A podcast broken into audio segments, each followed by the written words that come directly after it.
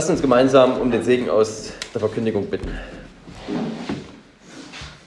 Herr, unser Gott, wir danken dir, dass wir ja, diesen ganzen Vormittag hier zusammen verbringen können in der Gemeinschaft der Heiligen und dass du jetzt auch ein zweites Mal in der Predigt zu uns sprechen willst. Wir bitten dich, dass du uns noch einmal dazu befähigst, gut zu hören. Trotz des Mittagsessens, trotz der Ablenkung, trotz der Müdigkeit, die vielleicht da sind, Herr, hilf uns aufmerksam zu hören und wirke dann an unseren Herzen, dass das Gehörte, dass wir es annehmen und in unserem Leben umsetzen. Hilf mir, das Wort klar und deutlich zu predigen, auszulegen, anzuwenden und hilf uns allen, das Gehörte gut zu verdauen, für unsere Herzen anzuwenden, darüber nachzusinnen, wenn wir wieder in den Alltag gehen. Hab Dank, dass das, was hier passiert, auch wenn es für ungläubige Augen gar nicht erkennbar ist, ein übernatürliches Geschehen ist, wo der Gott, der Himmel und Erde gemacht hat, sein Wort zu uns redet und sein Geist an uns wirkt, um die Gemeinde zu erbauen, den Leib Christi, wo die Engel zusehen und staunen. Wir danken dir für dieses Privileg. Wir danken dir dafür, dass wir daran Anteil haben dürfen, dass wir die Empfänger dieser Segnungen sind. In Jesu Namen. Amen. Lass uns gemeinsam Psalm 98 lesen.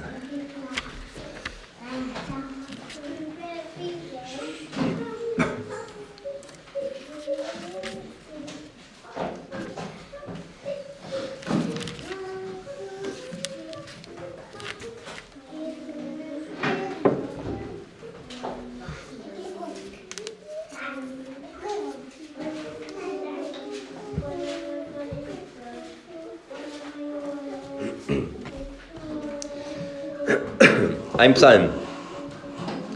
Singt dem Herrn ein neues Lied, denn er hat Wunder getan. Ihm half seine Rechte und sein heiliger Arm. Der Herr hat kundgetan sein Heil, vor den Augen der Nationen offenbart seine Gerechtigkeit. Er hat seiner Gnade und seiner Treue für das Haus Israel gedacht. Alle Enden der Erde haben das Heil unseres Gottes gesehen. Jauchzt dem Herrn alle Welt. Seid fröhlich und jauchzt und spielt. Singt dem Herrn zur Zither mit der Zither und der Stimme des Gesangs. Mit Trompeten und dem Schall des Horns jauchzt vor dem König, dem Herrn. Es brause das Meer und seine Fülle, die Welt und die darauf wohnen. Die Ströme sollen in die Hände klatschen, alle Berge zusammen sollen jubeln. Vor dem Herrn, denn er kommt, die Erde zu richten. Er wird die Welt richten in Gerechtigkeit und die Völker in Geradheit. Wort des lebendigen Gottes. Ja, Kinder, ihr könnt zum Beispiel ein paar Noten malen, also wie sie auf dem Notenpapier sind, oder ihr könnt auch ein Musikinstrument malen oder mehrere Flöten, Gitarre, ähm, eine Harfe, wenn ihr das wisst. Das ist so etwas ähnliches wie die Zither, von der ich vorgelesen habe, denn, oder ein Klavier, eine Trommel könnt ihr malen, denn in dem Psalm, den wir gelesen haben und über den wir jetzt nachdenken wollen, da geht es um Singen. Da geht es darum, dass wir zusammen für Gott,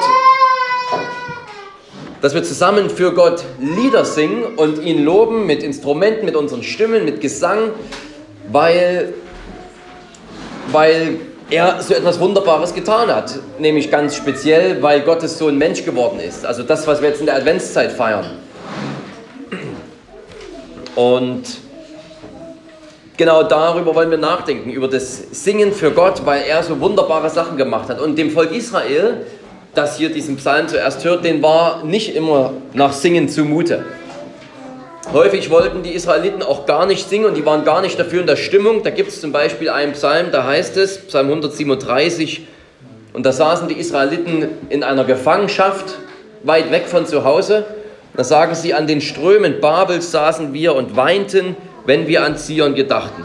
An den Weiden, die dort sind, hängten wir unsere Lauten auf, also unsere Instrumente. Denn die uns dort gefangen hielten, forderten von uns, dass wir Lieder singen und unsere Peiniger, dass wir fröhlich seien. Singt uns eins von den Zionsliedern.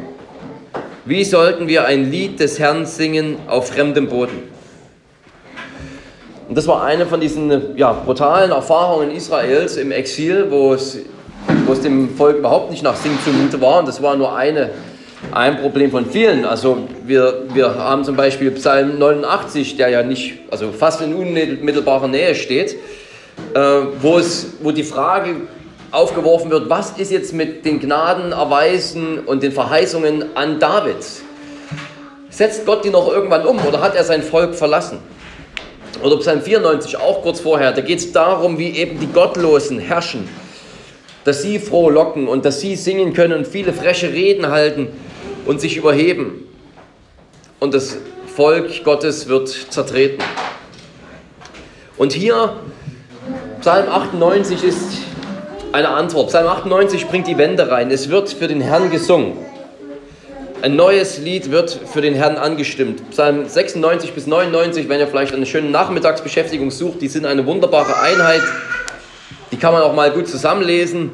Das merken wir zum Beispiel, dass Psalm 96 auch anfängt mit der Zeile, singt dem Herrn ein neues Lied. Dann haben wir Psalm 98, singt dem Herrn ein neues Lied. Und Psalm 97 fängt an, der Herr regiert als König und Psalm 99 fängt an, der Herr regiert als König. Also wir haben zwei Paare, 96, 97 und 98 und 99 gehören zusammen. Vier Psalmen, die, die äh, den Sieg Gottes verkündigen. Die verkündigen, dass Gott als König regiert und dass daraufhin jetzt eben die ganze Schöpfung ausbrechen soll in Lobgesang und Jubel. Psalm 98 erzählt uns von diesem neuen Lied, das hier gesungen wird. Und ich will die historische Erfahrung der Israeliten gar nicht runterspielen, wenn sie an den Strömen Babels im Exil saßen. Ähm, dann war das natürlich eine echte historische Erfahrung, die sie gemacht haben, ein echtes Leid. Aber ich denke, wir können das vielleicht in gewisser Weise trotzdem übertragen. Diese Unlust zu singen, wir können das vielleicht übertragen auf unsere Mitmenschen, die im Grunde genommen auch keinen kein Grund haben zu singen auf unsere Nachbarn, auf unsere Familien, vielleicht Familienmitglieder, Arbeitskollegen und so viele, die in der Finsternis sitzen, quasi sinngemäß an den Strömen Babels, im Exil, im geistlichen Exil und die dort nichts zu singen haben. Vielleicht sitzt auch einer von uns hier heute noch in der Finsternis und ist, es ist uns gar nicht nach Singen zumute. In der Finsternis unserer Sünde sitzen wir, wo, uns, wo wir merken, dass uns die Sünde über den Kopf wächst und wir spüren unsere Verlorenheit, wir, wir spüren die Anklage des Gewissens wegen all der Sünden, die wir getan haben. Wenn wir in der Finsternis der Sünde sitzen, der Finsternis der Gottverlassenheit, in der Finsternis unserer Gottlosigkeit, da gibt es nichts zu singen und zu jauchzen. Und gerade jetzt, wo so viele Menschen vielleicht Gerade jetzt übertünchen so viele Menschen ihre Leere und ihre Finsternis damit, dass sie auch ein paar Weihnachtslieder singen können, obwohl sie eigentlich gar keinen Grund haben, mit einzustimmen. Es sind nicht ihre Lieder. Es sind nicht ihre Lieder, weil sie dazu noch gar nichts zu singen haben. Sie sitzen in der Finsternis, es gefällt ihnen sogar gut darin, aber man meint, man kann hier ein bisschen Advents- und Weihnachtsfröhlichkeit produzieren, gekünstelt, obwohl man nichts zu singen hat. Aber Gott hat eben ein Wunder vollbracht und wir können ihm ein neues Lied singen. Und Psalm 98 gibt uns zwei Gründe, warum wir dieses neue Lied singen können und die wollen wir uns ansehen. Zuerst mal in Vers 1, da gibt es eine Begründung, denn er hat Wunder getan, da merken wir eine Begründung, denn er hat Wunder getan, ein Blick in die Vergangenheit sozusagen. Er hat sein Heil kundgetan, alle Völker haben es gesehen und dann in Vers 9 der zweite Grund, wir sollen jubeln und singen, denn er kommt die Erde zu richten. Auch hier die Begründung, Vers 1, Vers 9, Anfang und Ende. Einerseits hat Gott sein Volk gerettet, er hat sein Wunder getan und dann kommt er wieder, um die Erde zu richten, der Blick in die Zukunft. Zuerst wollen wir uns das ansehen. Im ersten Punkt, denn meine Augen haben dein Heil gesehen. Wir können ein neues Lied singen, wenn wir hier sind als Gläubige, weil unsere Augen das Heil Gottes gesehen haben. dieses neue Lied singen, das kommt im, im Alten Testament siebenmal vor und der Kontext ist eigentlich fast immer, dass Gott als König eingreift. Erfolgreich greift er ein zum Wohl seines Volkes und die Antwort ist, dass ein neues Lied gesungen wird. Zum ersten Mal lesen wir in Exodus 15, 2. Mose 15 davon. Und da heißt es noch nicht neues Lied, weil das das erste Lied ist, was gesungen wird. Da singen die Israeliten eben davon, wie Gott als Krieger einen großen Sieg errungen hat, indem er die Israeliten erfolgreich durch das Schilfmeer führte und die Ägypter darin gerichtet hat. Da lesen wir in Exodus 15, Vers 1, damals sangen Mose und die Kinder Israels dem Herrn diesen Lobgesang und sprachen, ich will dem Herrn singen, denn hoch erhaben ist er, Ross und Reiter hat er ins Meer gestürzt. Und in Vers 21 antwortet dann Miriam im Wechselgesang, und da heißt es, Singt dem Herrn, denn hoch erhaben ist er. Singt dem Herrn. Das ist noch nicht Singt dem Herrn ein neues Lied, das ist das erste Lied, das Proto-Lied, wenn wir so wollen.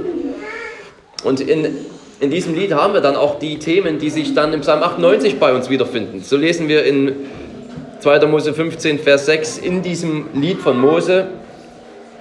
Herr, deine Rechte ist mit Kraft geschmückt. Da haben wir die Rechte des Herrn. Herr, deine Rechte hat den Feind zerschmettert. Vers 11. Wer ist dir gleich unter den Göttern, o oh Herr? Wunder vollbringend. Also da haben wir die Wunder, die vollbracht werden. Du strecktest deine Rechte aus, da verschlang die Erde sie.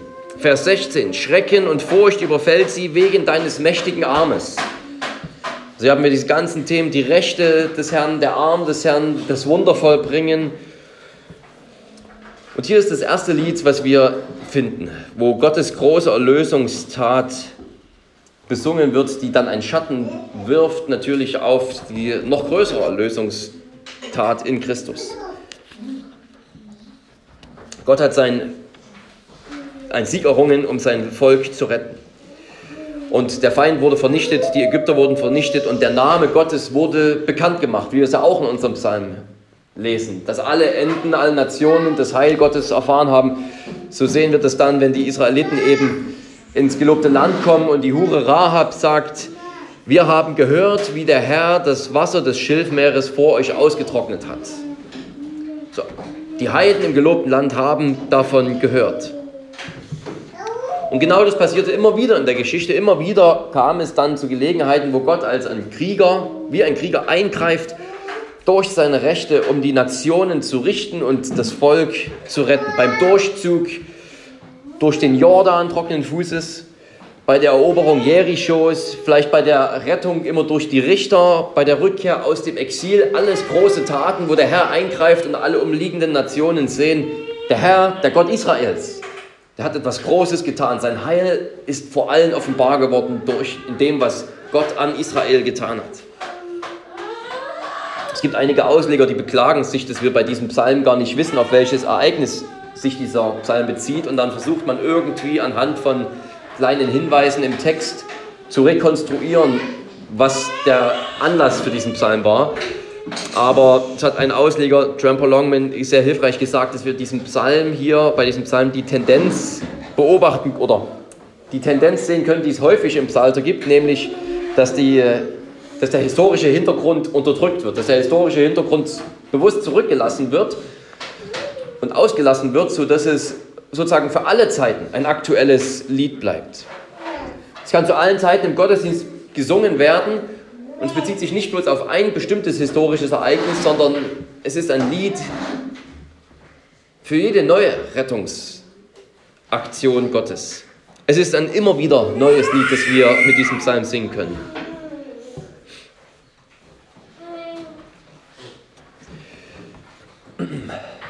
Und wie wahr ist es doch, dass es eben ein immer wieder neues Lied ist.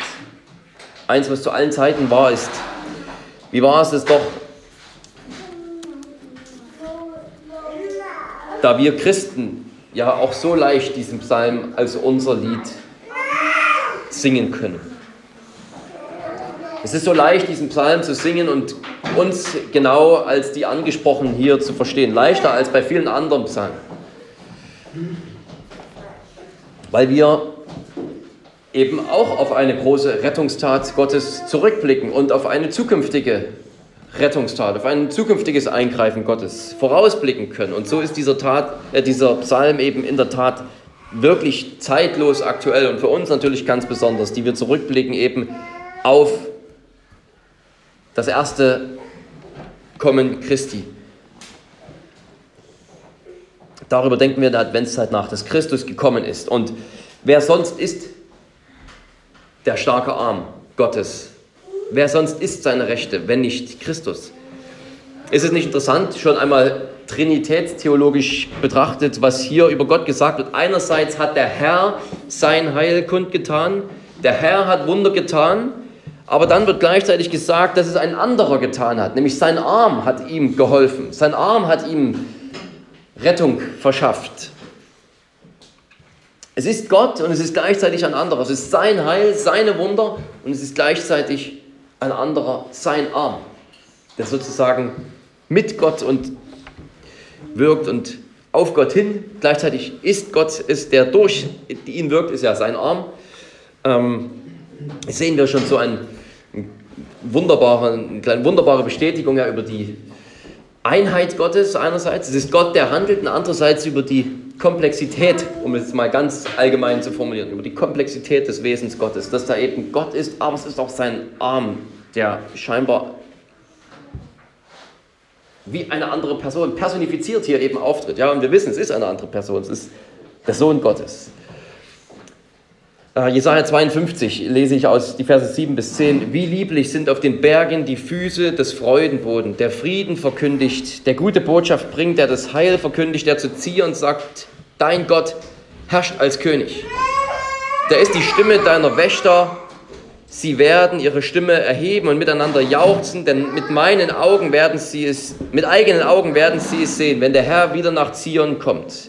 Ihr Trümmer Jerusalems, freut euch und frohlockt miteinander, denn der Herr hat sein Volk getröstet, hat Jerusalem erlöst. Der Herr hat seinen heiligen Arm entblößt vor den Augen aller Heiden. Also hier ganz deutliche Sprache aus Psalm 98. Und alle Enden der Erde werden das Heil unseres Gottes sehen. Jesaja 52, 7 bis 10. Da haben wir sozusagen ganz deutliche Hinweise auf Christus und auch diese Formulierung, dass es der Arm ist. Ja, der Herr Jesus Christus ist der heilige Arm Gottes, den er entblößt hat vor allen Augen und darum wird eine Freudenbotschaft verkündigt. Gott hat mit seinem Arm eingegriffen. Der Sohn Gottes führt den Ratschluss des Vaters aus, so wie ein Arm den Willen ausführt, der sozusagen vom Kopf diktiert wird. Gott greift mit seinem Arm ein, handelt durch den Sohn, um das Heil zu vollbringen. Und das feiern wir in der Adventszeit. Darum, darum jubeln wir. Darum ist es für uns eine Zeit besonderer Freude, dass Gott seinen Arm offenbart hat, als der Sohn Gottes Mensch wurde. Als Jesus, als Jesus Mensch wurde, da diente in Jerusalem ein ganz alter Mann im Tempel, dem der Heilige Geist gesagt hat, du wirst nicht sterben, ehe du den Messias gesehen hast, den Christus des Herrn. Und getrieben vom Heiligen Geist kam dieser alte Mann Simeon eines Tages in den Tempel, als eben gerade an diesem Tag auch Josef und Maria in den Tempel gekommen sind, um Jesus äh, in den Tempel zu bringen. Und da ist dieser Simeon da und sieht das kleine Jesus-Baby und er hat das Baby in der Hand, ganz klein, ganz hilflos. Es ist ein ganz, ich meine, es ist ein Baby, schwach und kaum ein paar Tage alt. Und er denkt in diesem Moment an Psalm 98 und er sieht hier die Rechte Gottes und den starken Arm. Stell dir einmal Simeons Situation vor, wissen zu dürfen, dass du nicht stirbst, bevor du den Retter gesehen hast, den lang erwarteten Messias, auf den Israel seit Jahrhunderten wartet, seit Jahrtausenden. Und du weißt, du wirst nicht sterben, bevor du nicht diesen Mann gesehen hast. Und eines Tages, du lebst eben in dieser freudigen Erwartung, eines Tages gehst du im hohen Alter in diesen Tempel rein und da siehst du das, da ist er plötzlich da, ein ganz kleines Baby und er kann sagen, nun entlässt du deinen Diener nach deinem Wort in Frieden. Jetzt kann ich getrost sterben, mit anderen Worten. Simeon hat nichts gesehen vom Dienst Jesu, der ja erst 30 Jahre äh, später anfangen wird. Er hat nichts gesehen von Jesu Wundern, er hat nichts gesehen von Jesu Vollmacht, böse Geister auszutreiben, er hat nichts davon gesehen, wie Jesus predigt, Wunder tut oder am Kreuz stirbt oder aufersteht. Und doch hat er dieses Baby in der Hand und er sagt, ich habe dein Heil gesehen. Du hast es vor allen Augen offenbart. Ich kann in Frieden sterben, denn Gott hat mir gegenüber sein Wort gehalten. Er hat Israel gegenüber die Treue bewahrt und sein Wort gehalten. Ich kann sterben, weil ich weiß, dass der Tod mich von Gott nicht mehr trennen kann. Dieses Kind wird ihn einst überwinden. Was für eine wunderbare Botschaft wirklich, dass Gott Mensch wird, der heilige Arm Gottes in diesem kleinen Baby, so dass einer sagen kann, obwohl es eben nur ein Baby ist, ich kann in Frieden sterben. Alles wird gut. Denn dieses Kind heißt Jesus, weil er sein Volk von seinen Sünden retten wird.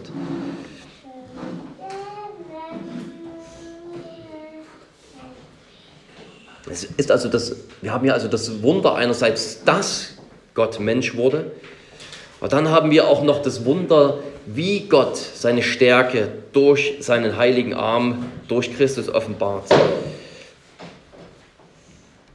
Gott tut einerseits Wunder und offenbart seine Rechte, indem er gewaltige Sachen tut.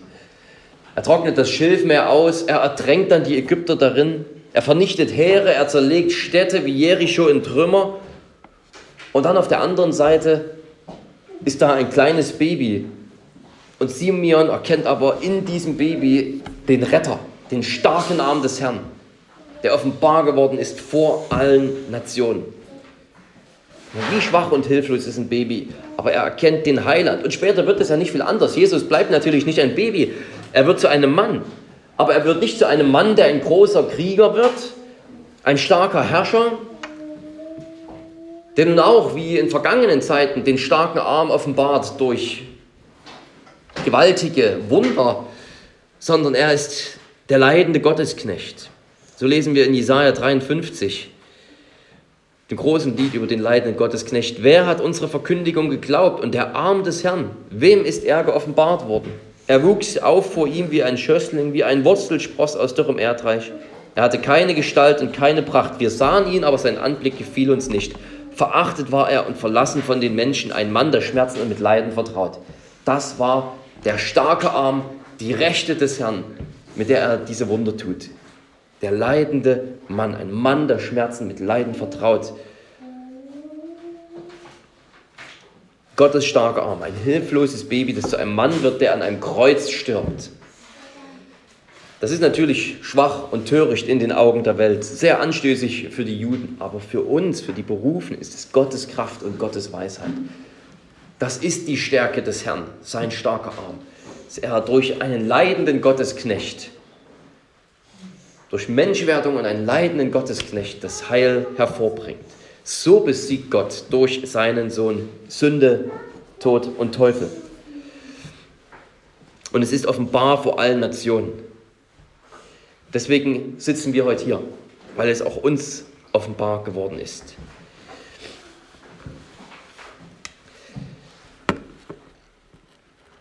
Und wir können zurückschauen auf dieses Werk des Herrn, auf dieses erste Erscheinen, wo Gott durch seinen starken Arm und seine Rechte Wunder vollbracht hat, schauen wir zurück und sehen, dass es sich erfüllt hat in Christi Menschwerdung. Und wir schauen gleichzeitig vor, voraus und können mit Psalm 98, Vers 9 eben ein zweites Kommen, einen zweiten Advent erwarten. Sollen wir uns als zweites ansehen. Wir werden ihn sehen. Das ist der Teil dieser wunderbaren Dynamik eines solchen Psalms, dass er zu allen Zeiten singbar ist. Also vor Jesu Menschwerdung, da haben die Juden Psalm 98 gesungen und sie haben bei Vers 1 an die vergangenen historischen Taten gedacht, wie zum Beispiel die Befreiung aus Ägypten oder aus dem Exil. Und dann war Vers 9 für sie immer der, der Vorausblick auf Christus, dass er eines Tages kommen würde, um die Welt zu richten. Und wir sind jetzt nach Christi kommen, wir sehen in Vers 1, dass er gekommen ist und sehen in Vers 9, dass er eines Tages wiederkommen wird. so ist dieser Psalm wirklich zu allen Zeiten singbar. Für uns nach der Himmelfahrt ist eben Vers 1 schon ein Hinweis auf die Menschwerdung. Für Leute vor Christus war Vers 9 der Hinweis auf das, das die kommende äh, Rettung Gottes in, als Mensch. Wir leben jetzt eben zwischen dem ersten und dem zweiten Advent Christi sozusagen, zwischen seinem ersten und dem zweiten Kommen. Und wir warten auf die Vollendung, wir warten darauf, dass er zum zweiten Mal kommt. Und 1. Äh, Johannes 3 heißt es, daher kommt der, der Predigtpunkt, wie ihr sicherlich gemerkt habt, Geliebte, wir sind jetzt Kinder Gottes und es ist noch nicht offenbar geworden, was wir sein werden. Wir wissen aber, dass wir ihm gleichgestaltet sein werden, wenn er offenbar werden wird. Denn wir werden ihn sehen, wie er ist. Wir warten darauf, dass er noch einmal offenbar wird, dass Christus wiederkommt. Und dann werden wir ihn sehen, wie er ist. Wir freuen uns jetzt schon, weil er kommen wird und endgültig alles ins Lot bringt. Jesus hat durch seinen Tod die Sünde und den Tod besiegt und wenn er wiederkommt, wird er sie endgültig vernichten. Und dabei müssen wir natürlich auch im Blick behalten, dass Vers 9 als ein Grund zur Freude erwähnt wird. Gott kommt, um die Erde zu richten. Wie kann das ein Grund zur Freude sein? Sind das nicht eigentlich eher schlechte Nachrichten? Das ist natürlich so eine Frage, die man sich bei diesem Vers stellt oder die häufig gestellt wird. Ich meine, haben wir mal unsere Gedanken, unsere Taten, unsere Worte geprüft? Haben wir sie gesehen überhaupt in der letzten Woche? Geschweige denn in den letzten Jahrzehnten unseres Lebens.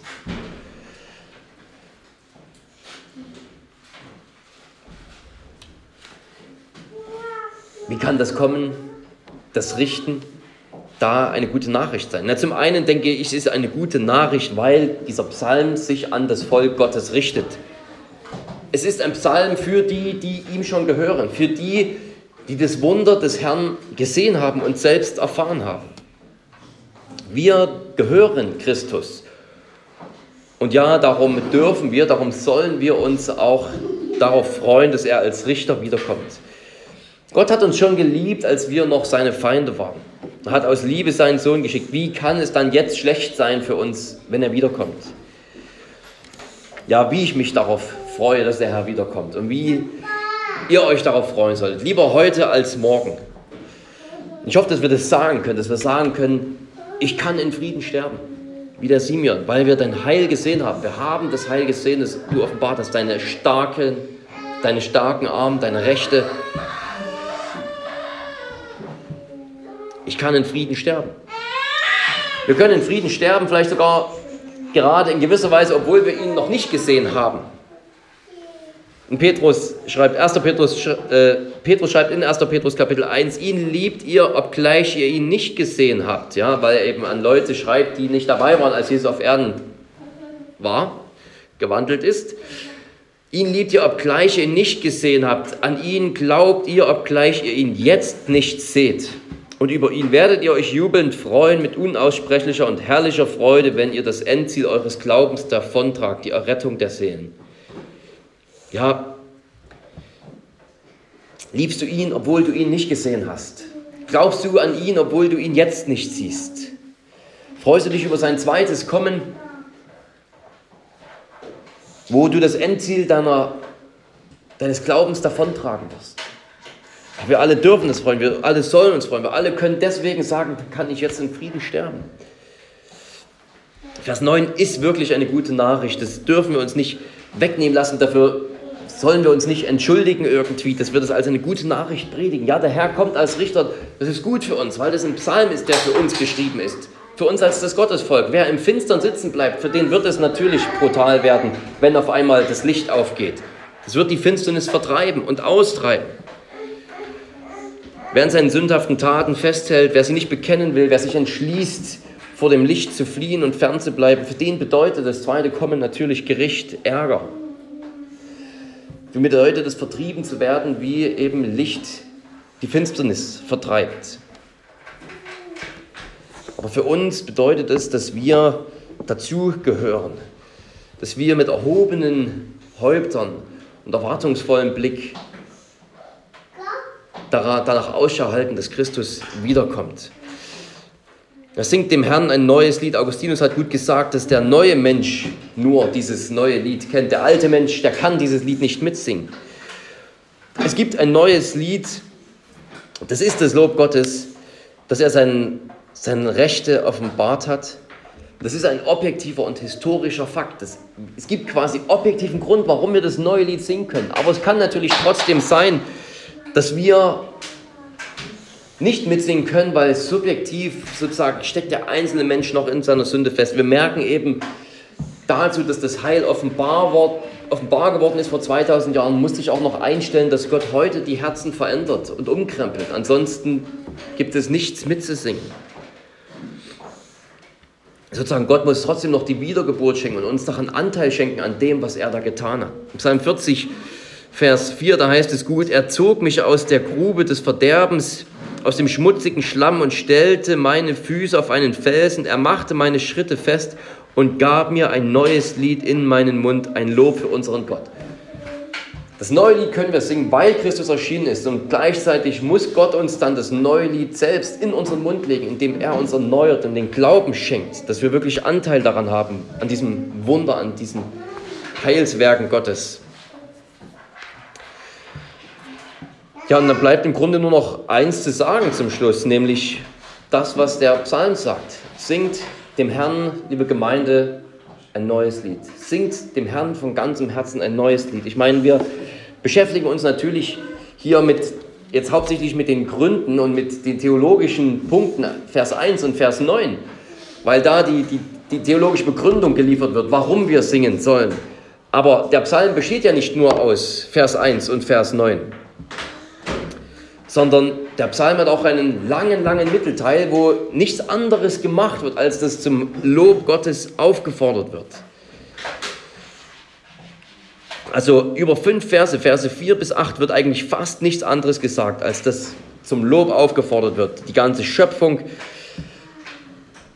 die, sogar die unbelebte Schöpfung, also Wasser, die Wasser sollen in die Hände klatschen und die Berge und die Bäume, alles soll mitjubeln und preisen und die Nationen sollen jubeln und die Juden sollen jubeln und alles soll mit einstimmen. Es ist ein riesiges, der Mittelteil ist ein riesiger Aufruf zu preisen und wir sollten nicht einfach darüber hinweggehen, weil wir uns mit der Theologie beschäftigen wollen, Vers 1, Vers 9, die spannenden Begründungen, sondern eben dann noch wirklich über diese Verse nachdenken und sie uns zu Herzen nehmen dass wir wirklich von Herzen Gott preisen für das, was er getan hat. Und ich meine, was für eine wunderbare Gelegenheit für uns als Christen, vielleicht gerade in der Adventszeit, das zu tun, wo es, wo es eben auch so viel oberflächliches, so viel oberflächliche Adventsfreude gibt und eine heuchlerische Einstellung. Wo man eben mitsingt, was man eigentlich gar nicht von Herzen singen kann. Aber wir können es von Herzen singen und wir wollen es darum auch wir wollen von Herzen singen. Wir wollen uns eben in unseren Häusern treffen und Adventslieder singen und überhaupt geistliche Lieder singen und gemeinsam Gott loben und, und immer wieder neu begeistert sein von der Menschwerdung Gottes und davon, dass er den Tod überwunden hat. Ja, wir haben so viel mitzusingen. Und wir wollen nicht aus Überreaktion zu einer so einer Festlichkeit, die in den Konsum abdriftet oder schon längst da ist, dass wir sagen, wir machen mit dieser ganzen Adventszeit gar nichts mit und uns hat es gar nicht anzugehen. In gewisser Weise könnte man es sein lassen, man kann ja genauso gut äh, Adventslieder und im Juni singen und sich über die Menschwerdung Gottes im April freuen. Aber jetzt ist die Zeit, wo das sowieso schon alle machen, wo, ja, wo wir sogar doppelte Hilfe bekommen, das äh, mitzumachen und da neu drüber nachzudenken.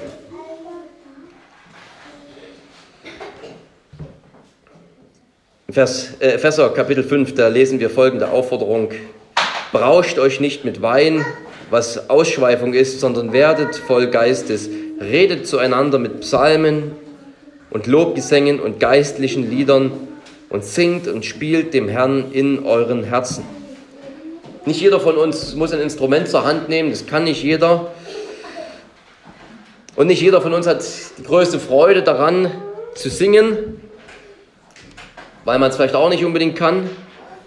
Aber dass wir alle mindestens von einer Herzenshaltung geprägt sind, dass wir dem Herrn ein neues Lied singen wollen, dass wir trotzdem zum Singen zusammenkommen, dass wir in unseren Herzen singen, dass wir die Psalmen singen und beten. Ja, ich meine, die Psalmen selber, die sind natürlich Lieder, die uns nicht nur zum Lob auffordern, sondern sie tun das, wozu sie uns auffordern. Sie sind Lob. dass wir diese Psalmen beten, einfach zur, äh, zur Verherrlichung Gottes. Äh, einer, einer hat gut gesagt, es ist kein Zufall, dass diese Psalmen 96 bis 99 die sind, wo wahrscheinlich am häufigsten der Ruf der Anbetung herkommt für unsere Gottesdienste, weil dort diese ganzen Aufforderungen zum Lob drinstecken. Ja, unser Herr ist der König, er regiert und dann so viel Lob, so viele Aufforderungen zum, zum Lob. Und das wollen wir im Alltag umsetzen und ja, wirklich nicht vergessen, dass, dass das ist, worum es in diesem Psalm eigentlich geht, diese Aufforderung zum Lob.